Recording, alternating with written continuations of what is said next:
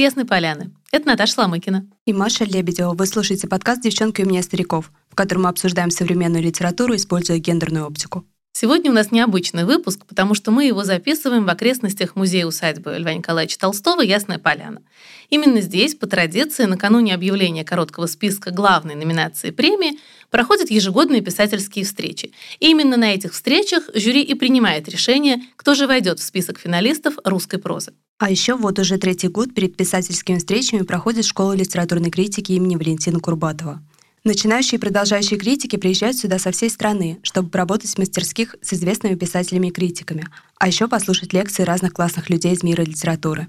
Так, собственно, мы с Наташей познакомились. И в этом году мы снова приехали в Ясную Поляну и решили воспользоваться возможностью и прямо здесь поговорить с членами жюри. До того, как они примут решение потому что до объявления русского шорт-листа осталось совсем немного. И сегодня у нас в такой импровизированной выездной студии писатели, члены жюри премии «Ясная поляна» Алексей Варламов, Павел Басинский и Владислав Атрошенко. Ну, не все разом, а по очереди. Ну да, чтобы не успели договориться, отвечали нам как на духу. Какие романы из русского длинного списка им понравились, и у кого из авторов есть шансы стать финалистами этого года. Сейчас мы все и узнаем.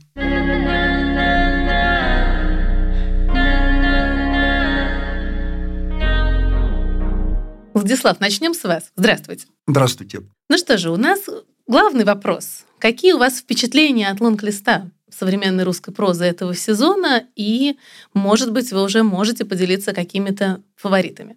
Владислав Атрошенко, писатель, первый лауреат премии «Ясная поляна». В 2003 году его сборник рассказов о детстве «Двор прадеда Гриши» был отмечен в номинации «Выдающееся дебютное произведение русской литературы». Это был первый сезон премии.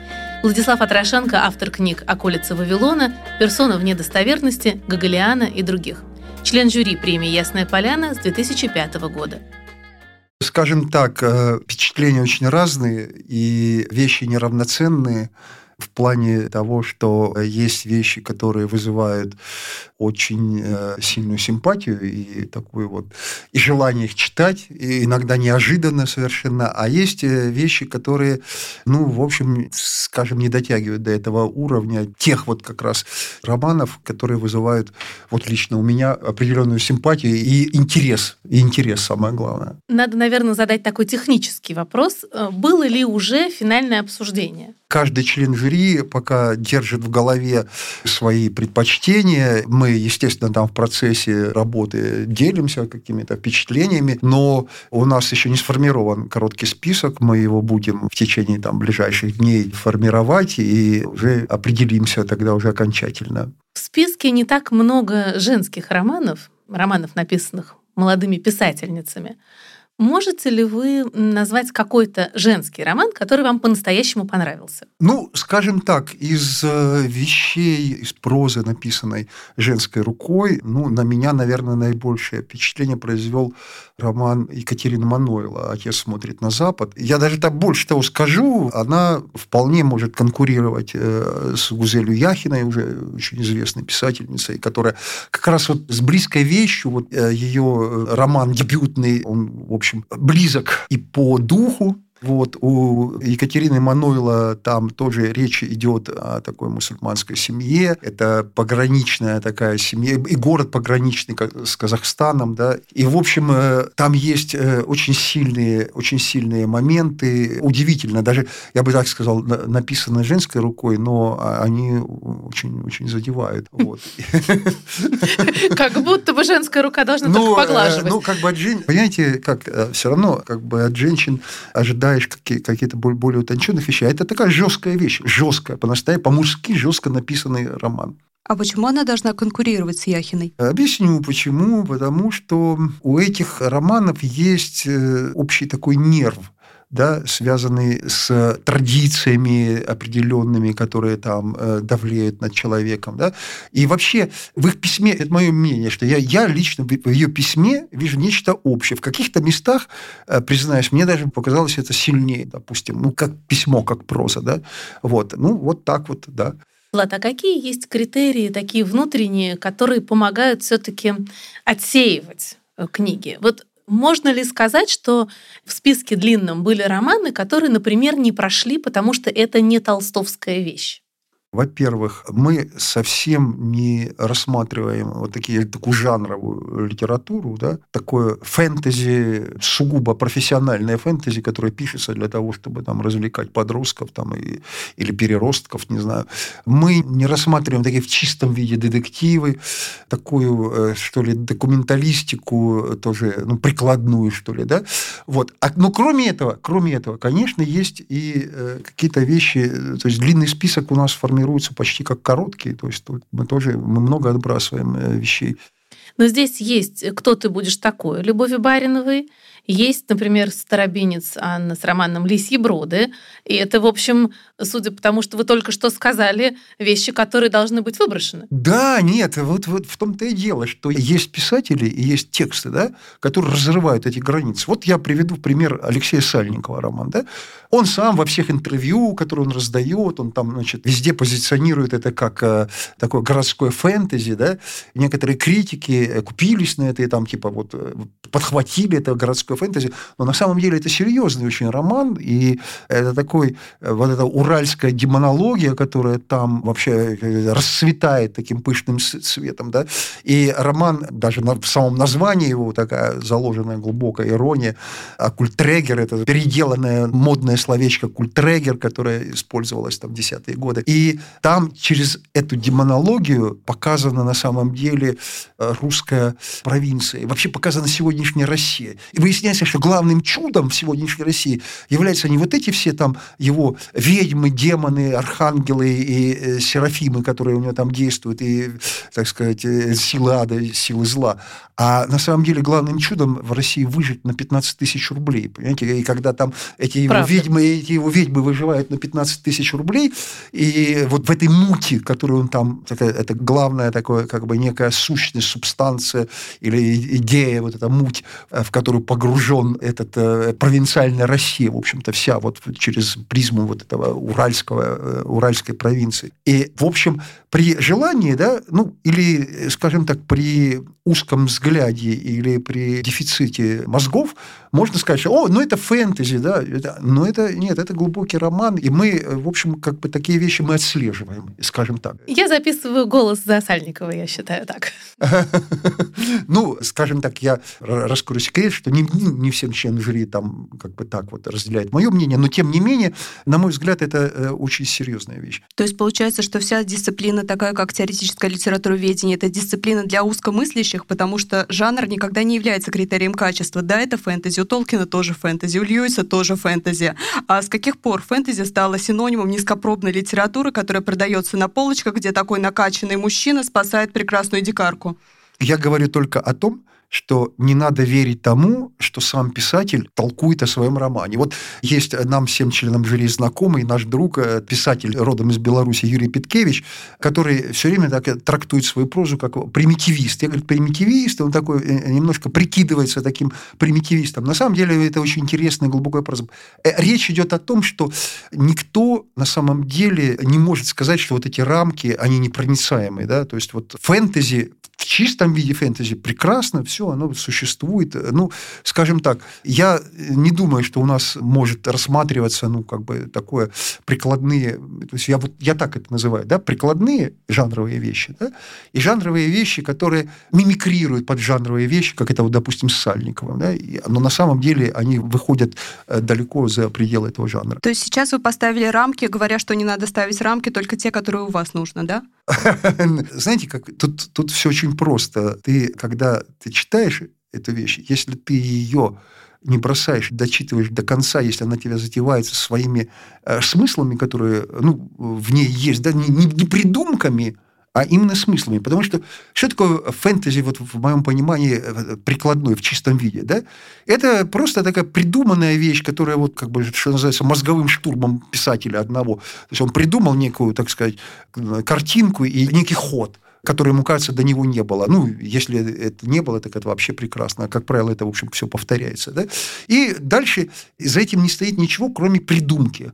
А когда за текстом стоит, во-первых, язык, вот то, что есть и у Сальникова, да, и у Стробинец то же самое, да, когда стоит язык, когда стоит еще что-то большее, чем э, просто идея продать эту книжку, продать, да, продать его, не знаю, я говорю, подросткам или любителям фантастики, да, а стоит нечто большее, то, то это сразу видно.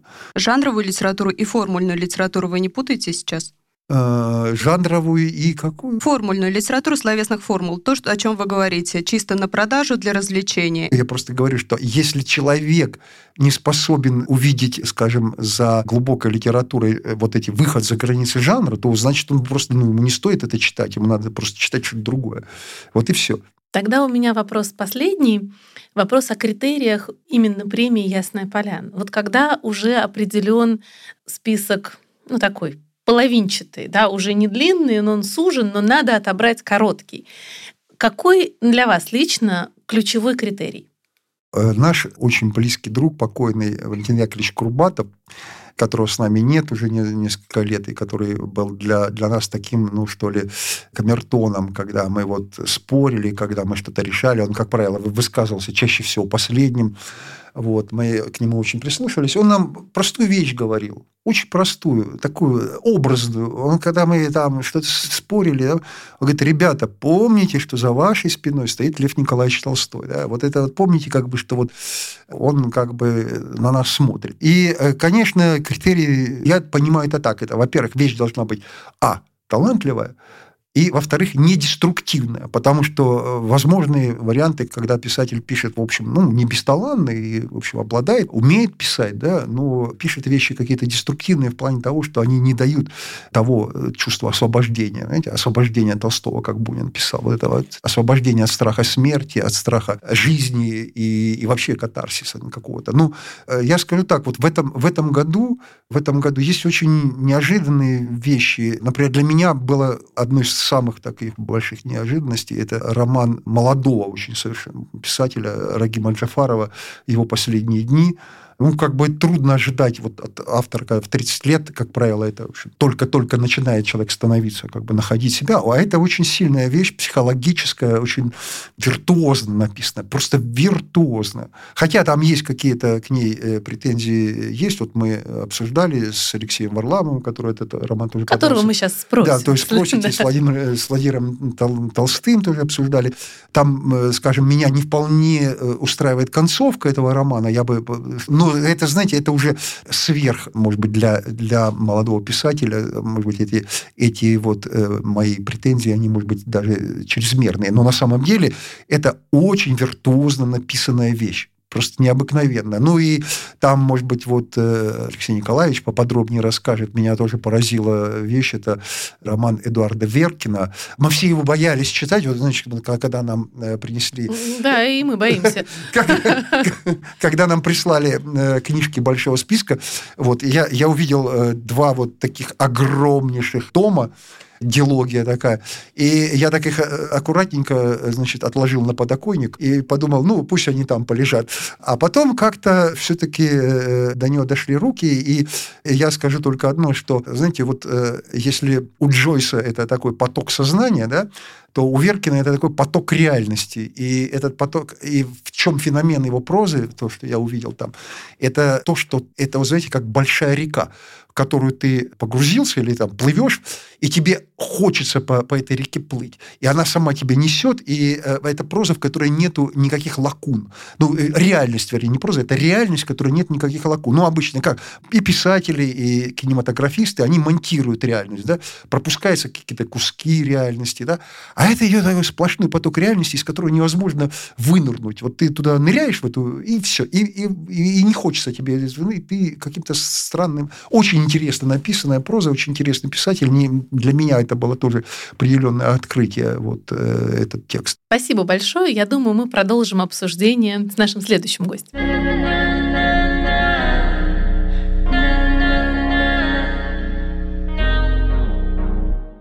Ход переходит к Алексею Варламову как-то очень естественно. Здравствуйте, Алексей. Здравствуйте.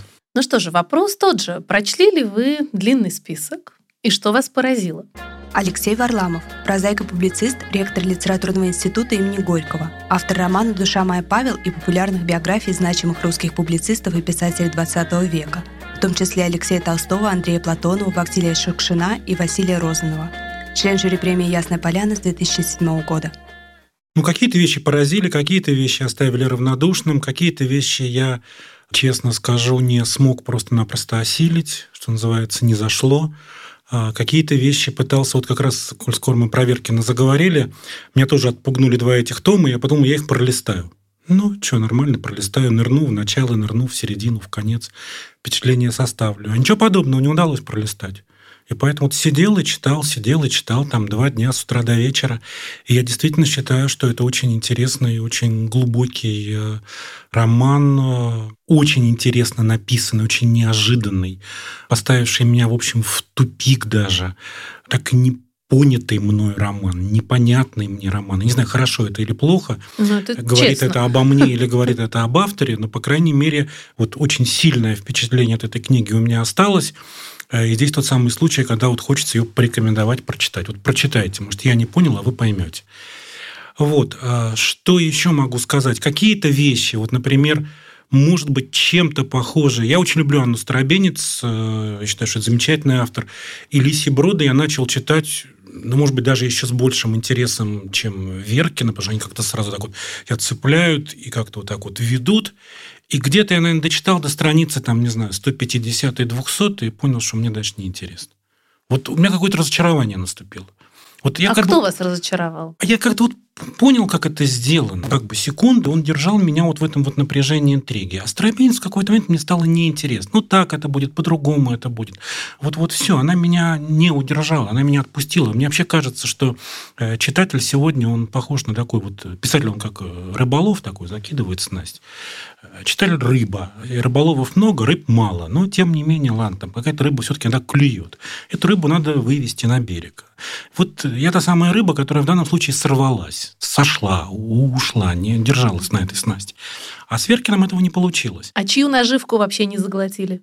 Ну, я не знаю, если мы так по каким-то конкретным э, Да? пойдем, может быть, э, произведением, кто мне совсем не очень э, понравился. Ну, мне не хочется говорить плохо о людях, которые попали в длинный список. Все-таки это наш э, отбор, э, и поэтому так вот категорически. Мне хочется говорить больше хороших вещей, хотя вроде Говорите. получается, что про Старобинец я сказал, может, не очень хорошо. Да Вот, но, да. но, но при этом я... Нет, ну это мое личное мнение. При этом я прекрасно понимаю, что это очень здорово написано. Это очень здорово написано. Это очень интересная тема. Это очень интересное погружение во время и в место действия. То есть я допускаю, что э, у этого романа будет масса Я? поклонников. Я да. вот уже, в данном уже. случае вы есть, и это замечательно, и поклонников, наверное, больше, чем не поклонников. Я просто вот поделился вот э, своим каким-то таким а, личным опытом. Вот. Есть И логика хаоса, ее еще называют может судьбой. быть, может быть, может быть. Но, может быть, у нее, как вам сказать, вот э, у Веркина это мера, ну, так скажем, грубо говоря, реалистичного, натуралистичного, как угодно, и какого-то сюра, который у него есть, она у него, эта мера очень такая гармоничная. Она не нарушает вот мое восприятие. А у Старобинец она слишком давит вот этим вот э, вторжением какого-то такого фантастического гротеска, какой-то вот как, как бы мистики, и меня это начинает э, отпугивать. Я как вот рыба, которая вот чувствует, что это не настоящая вот там плавает червячок, а к этому червячку леска привязана, и она тебя за эту леску вытащит, а я не хочу, чтобы меня за леску вытаскивали. Мне надо как-то более аккуратно а, выводить. Слушайте, а Отма тогда? Спасение Отма, Романовых. а, Отма, мне эта тема любопытна, потому что, ну, я занимался этой эпохой, я писал биографию там Григория Распутина, и поэтому все, что связано с царской семьей, с этой эпохой, у меня есть роман «Мысленный волк», который, в общем, тоже где-то как-то к этому э, времени относится, и поэтому я начал читать Отму с большим интересом, и потом случилось только раньше, чем со Старобинец. Ну, потому что это на самом деле Лисьи Броды, но про Романовых. Может быть. Но вот, мо- может быть, это вот моя проблема в том, что когда я начинаю чувствовать, как это сделано, да, то есть когда вот происходит обнажение приема по Шкловскому, мне сразу становится скучно. Я люблю, когда прием не обнажен. А в данном случае вот я, я это почувствовал. Вот. Еще из таких вот вещей, которые мне, ну, про Джафарова Влад уже достаточно сказал, действительно, на мой взгляд, очень, очень интересная книга, которая тоже не отпускает. И вот э, я даже не согласен с тем, что там конец не очень удачный. Мне-то он как раз показался чрезвычайно интересным, потому что я не думал, что так закончится. Он меня обманул. Здорово. Вот он молодой такой, да, и он, он меня как бы стрелянного воробья обманул, и мне это интересно. Вот когда меня обманывают, да, вот по-настоящему обманывают. Я это очень ценю. А Ислам Ханипаев в таком случае, если мы продолжаем разговор про Ханипаев жанр? мне нравится. Ханипаев очень, очень хороший автор. И предыдущие вот его романы, не помню, был он у нас... Э, был, типа был, я. У нас, типа я, да, он да. попал в короткий А, он список. был в коротком списке, правильно, конечно, он был в коротком списке, да. Ханипаев, на мой взгляд, у него э, очень хорошее э, перо. Повезло слушателям, что они не видят нашего изображения, потому что у Маши сейчас такое говорящее лицо, она вообще не согласна с Алексеем Варламовым. Ну, не согласна и хорошо. Когда мы соглашаемся, слушателям должно быть скучно. Когда мы спорим, слушателям должно быть интересно. Это я ее призываю высказываться. Вот, но а если, лицом. если все-таки вот продолжать, что мне понравилось еще, мне очень понравилась биография Владимира. Я понимаю, что в принципе жанр биографии в премии Ясная Поляна не так часто у нас встречается, потому что ну, у нас вот Людмила Ивана Сараскина все время получила за биографию Солженицына превосходную биографию, премию. В том году Майя Кучерская попала в короткий список с очень интересной биографией Лескова. Не знаю, что будет в этом году с биографией Владимира, но в данном случае я могу сказать, что, во-первых, я очень люблю Владимира, действительно считаю, что это просто выдающийся русский писатель 20-го, начала 21 века, и все его произведения, будь то, вот говорят, жанровая литература, бывает же жанровая литература высочайшего уровня, и Владимир, да, вот с его книгами, будь то там лагерная проза, будь то там производственный, условно говоря, роман, или будь то роман на военную тему, это, это очень здорово.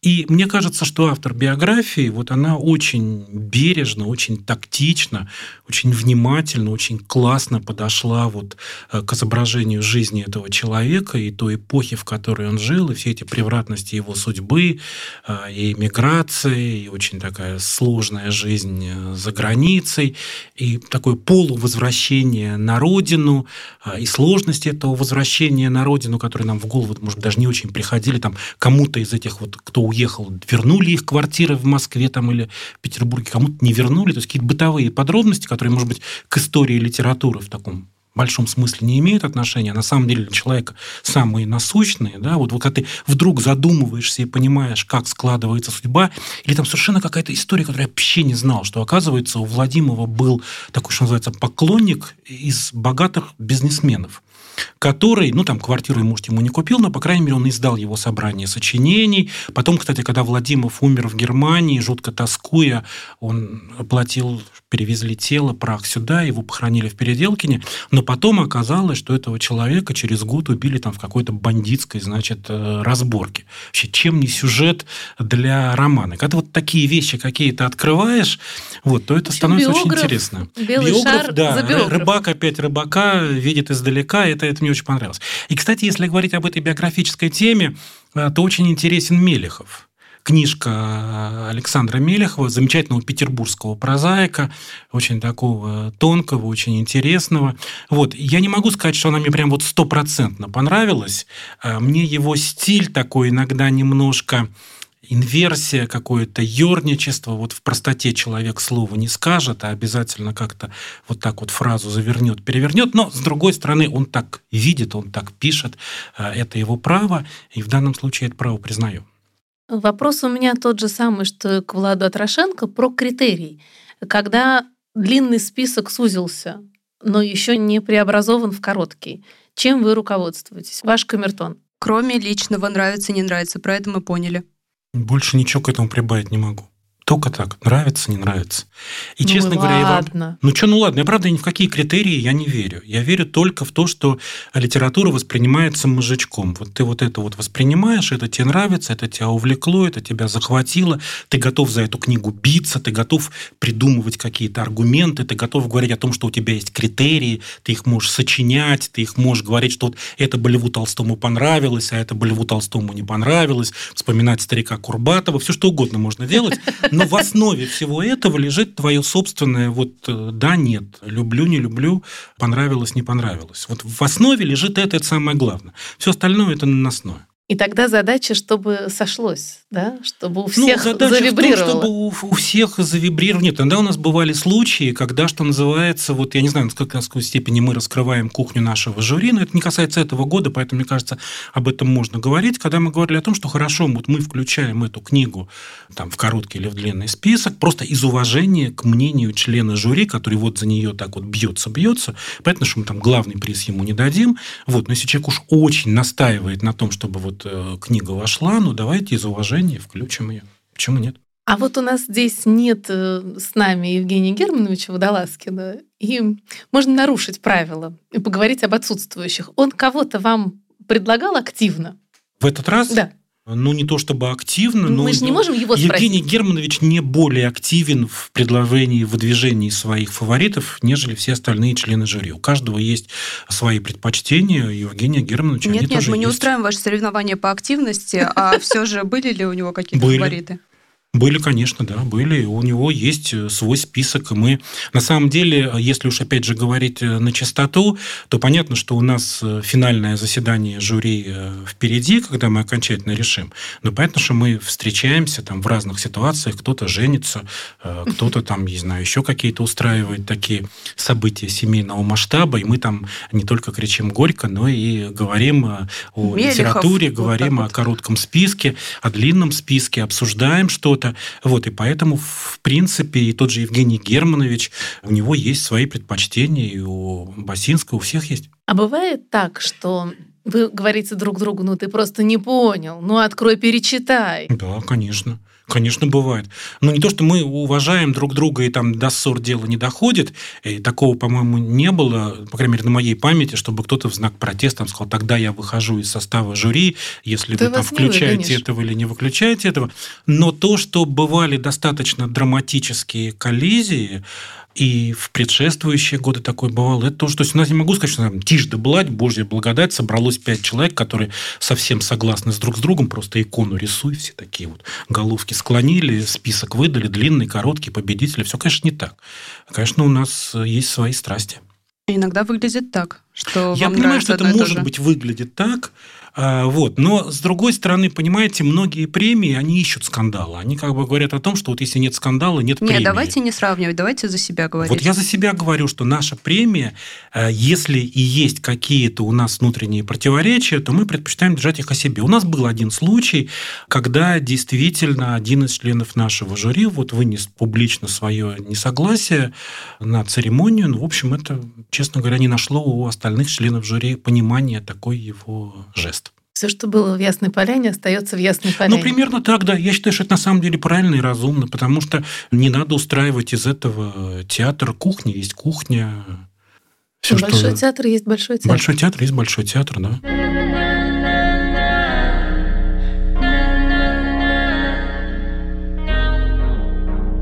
Павел, а вы что-нибудь прочитали из списка? Павел Басинский – писатель, литературовед и литературный критик, автор биографии Льва Толстого – а также многочисленных книг вокруг его жизни и творчества. «Лев Толстой. Бегство из рая», «Святой против льва», «Подлинная история Анны Карениной» и других. Член жюри премии «Ясная поляна» с момента ее основания в 2003 году. Что ты прочитал? Ты прочитал, конечно. Что не прочитал, то просмотрел. Я честно признаю, что я давно уже современную литературу делю на две абсолютно неравные категории. Первое – это когда я беру книгу, и я ее дочитаю до конца, и не могу не дочитать до конца. Последняя такая уж, извините, была Чагин Водолазкина, которая достаточно запоздала прочитал, но это тот случай, когда нельзя не дочитать до конца. Там вы просто не поймете эту книгу, если не будете читать каждое предложение. Ну, а как же вы знаете? У меня такое впечатление. А значительную часть литературы, я признаюсь, я начинаю читать, примерно понимаю, в чем дело, и остальное, честно говоря, просматриваю, чтобы понять, что там дальше происходит. Я понимаю достоинства и недостатки языка, понимаю прием, и как бы тратить время на то, чтобы вот прям, ну, 30, да? Сколько романов осталось от 19 века? Ну, 25, допустим. А здесь 30 романов. Ну, вы же понимаете, что реально, ну, может быть, один-два останутся в истории литературы, может быть, ни одного. Вот, поэтому давайте я в целом скажу впечатление да, от длинного с удовольствием. списка. Но он подтверждает то, что я говорю уже давно, что никакого литературного процесса не существует, либо он существует в премиальной плоскости, в издательской плоскости, А существует просто сумма каких-то писательских стратегий, глубоко индивидуальных. А, есть ощущение, что писатели, по-моему, не читают друг друга. Да или, даже вы не все или прочитали или читают мало. Пишут сами по себе. Ну, вот такое время. Но есть вещи очень интересные, которые меня зацепили, которые мне понравились. А откуда это представление о том, что писатели не читают друг друга, повторяются? Ну, вы же понимаете, что, скажем, Тургенев и Гончаров читали друг друга, и поэтому, если мы будем брать «Дворянское гнездо» и «Обрыв», мы увидим, что это романы примерно об одном в какой-то степени написаны, и даже вы знаете, что там Гончаров э, Тургенева подозревал как бы в плагиате. Они читали друг друга. Достоевский очень внимательно читал Толстого. Да, господи, советские писатели, если мы возьмем там 60-е, 70-е годы, мы же понимаем, что деревенщики читали друг друга. Они как бы, у них перетекающие темы, перетекающие мотивы. Там 40-летние, там Маканин, Киреев, да, Ким, они тоже читали друг друга, это очевидно. А здесь, ну, у меня ощущение, что каждый сидит э, в своей какой-то квартире или на даче и что-то такое свое пишет пишет. А дальше уже его общение с издателем. Не с журналами даже. Журналы сейчас ничего не решают. А может быть наоборот? Может быть, они друг друга читают и стараются не повторяться? Нет такой идеи? Но некоторые же и повторяются. Но они, ну, они повторяются, но они повторяются не потому, что они как бы проникаются темами друг друга, а просто какие... Ну, скажем, в этом длинном списке, очевидно, много, э, скажем так, темы сумасшествия, да, сумасшествия, больного сознания. Но это как бы вообще блуждающая такая тема, она на поверхности. Я, скажем, чувствую, читая Николаенко «Муравьиный бог», что она, безусловно, читала Павла Санаева «Похоронить меня за плинтусом». И мне это нравится, потому что эта вещь совершенно по-другому написана, но тема вот этой бабушки, да, тиранки такой, она, безусловно, очень интересна. И я могу как-то эти вещи сравнивать.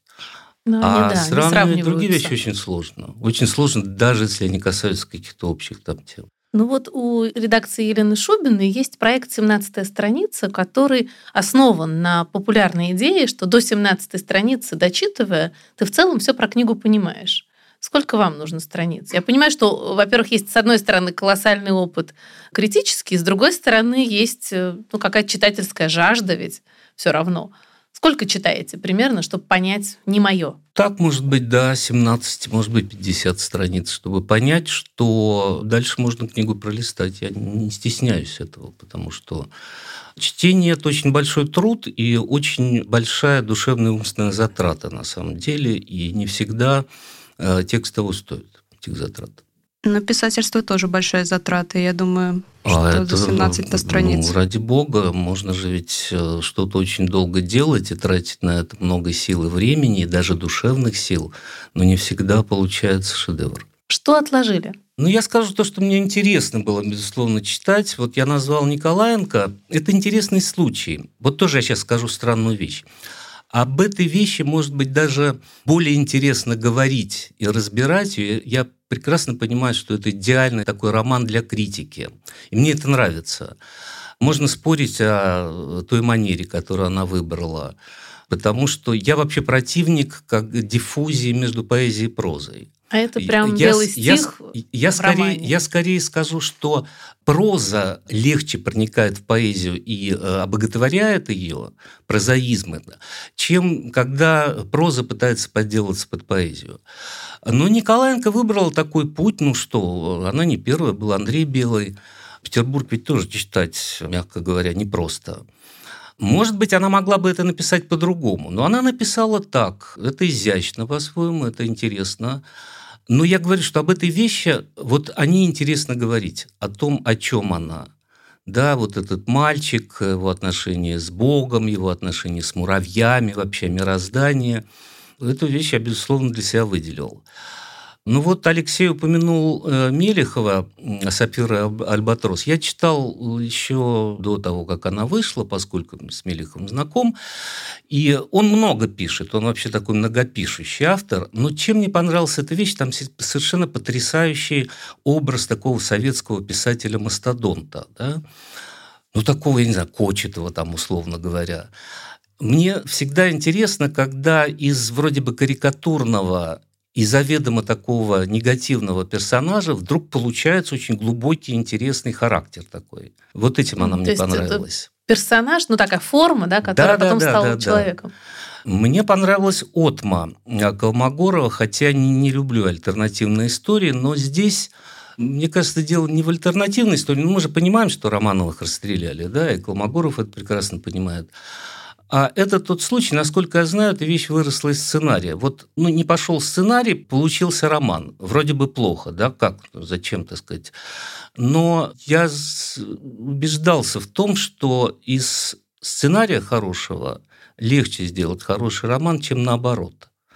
Она очень интересно читается, там очень интересные персонажи. Этот Мичман, эти княжны, и этот Бреннер, который, значит, э, организует весь этот, все это освобождение Романовых.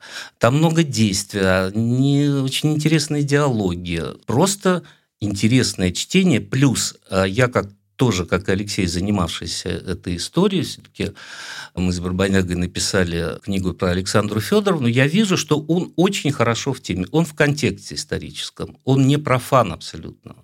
Он знает, скажем, что белое движение было отнюдь не монархическим. И по, почему они как бы не сдаются белым? Почему они едут через территорию, которая захвачена белым, но едут тайно? Потому что белым совершенно царь не нужен. Там всякие там и эсеры, и, и социалисты, и кто угодно, а монархистов просто горстка вообще была. Ну и какие-то другие вещи, по которым я вижу, что он историю понимает. То есть это не фуфло, извините меня. Я сюда в Ясную Поляну приехала из Владимира, и там был фестиваль Китаврас, где Саша Николаенко как раз представляла муравьиного бога, и был еще один участник длинного списка, Руслан Козлов, у которого роман «Стабат Матер».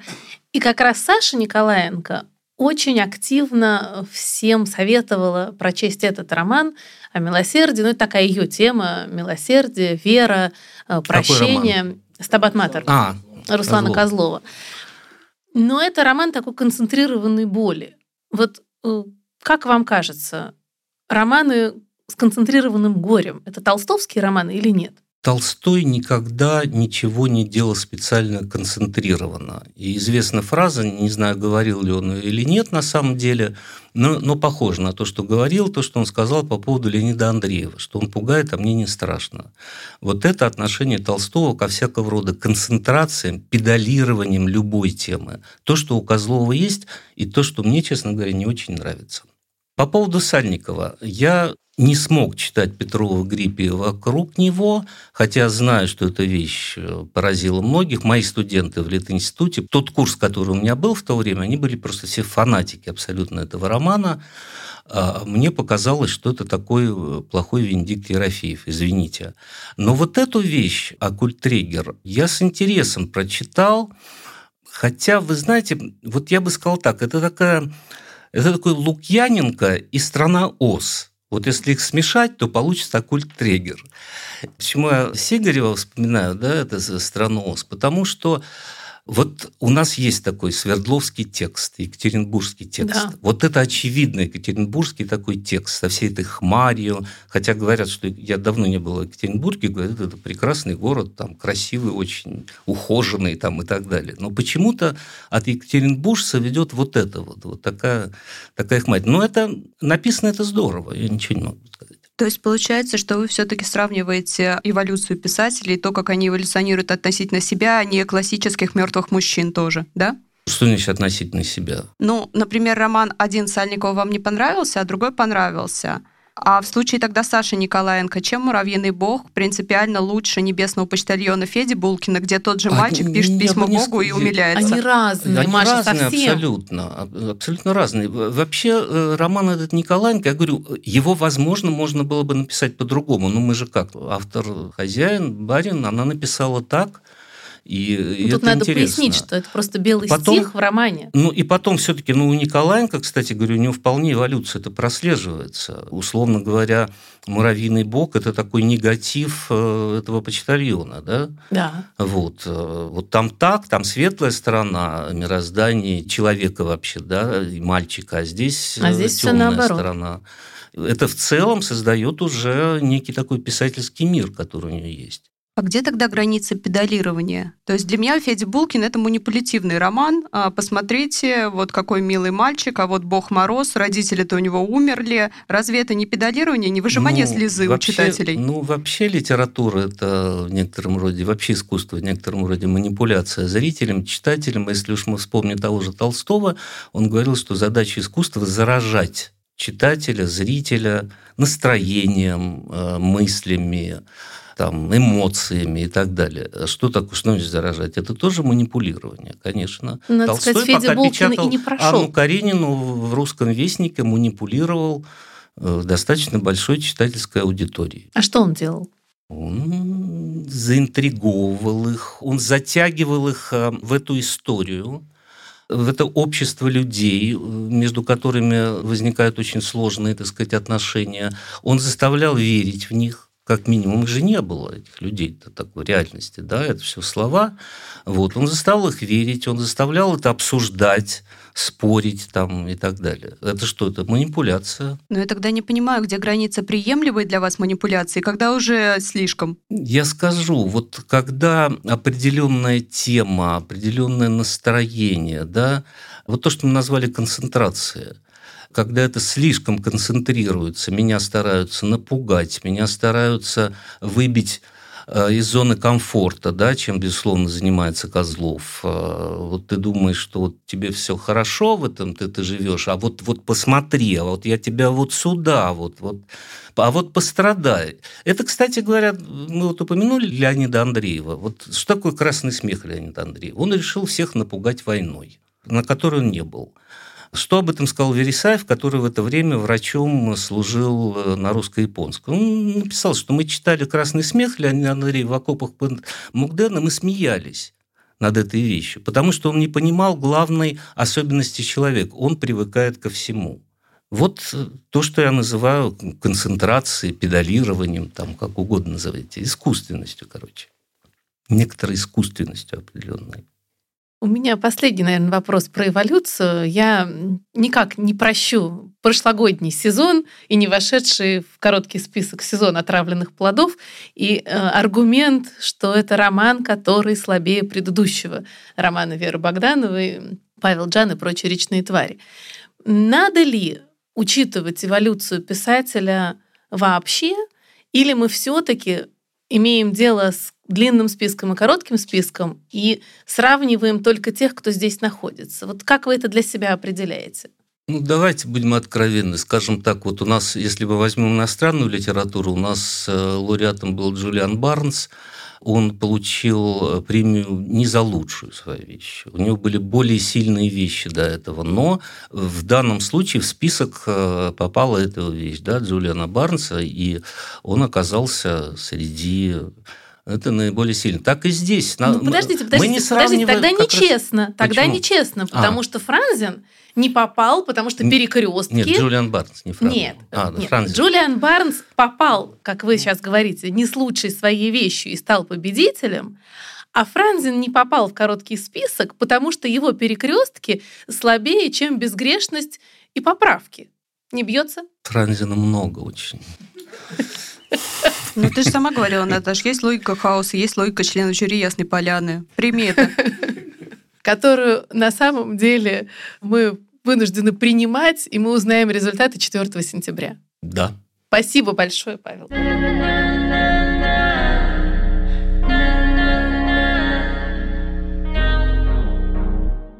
Это подкаст «Девчонки умнее стариков» о современной литературе и гендерной оптике. В этом специальном выпуске подкаста, который мы записываем прямо из Ясной Поляны, мы расспросили членов жюри премии об их впечатлениях от длинного списка и об их предпочтениях. И мне кажется, что в короткий список премий может войти Рагим Джафаров с романом «Его последние дни», я подозреваю, что будет определенные голоса за роман Екатерины Мануэла «Отец смотрит на Запад». Судя по всему, обсуждается «Муравьиный бог» Александра Николаенко, и под вопросом лично для меня остается биография Владимова и двухтомник Эдуарда Веркина. И еще мы узнали, что основные критерии выбора — это личные вкусы жюри, а также умение убеждать них коллег.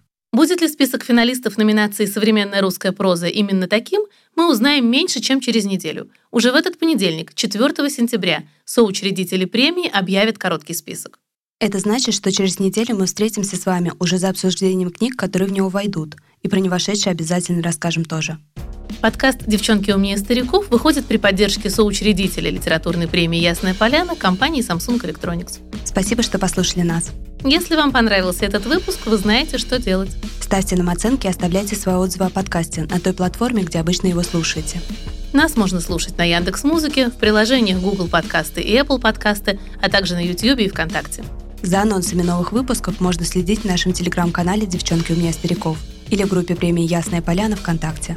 Там же можно оставить комментарий к выпуску. Мы их читаем и обязательно ответим. Всем пока. Пока.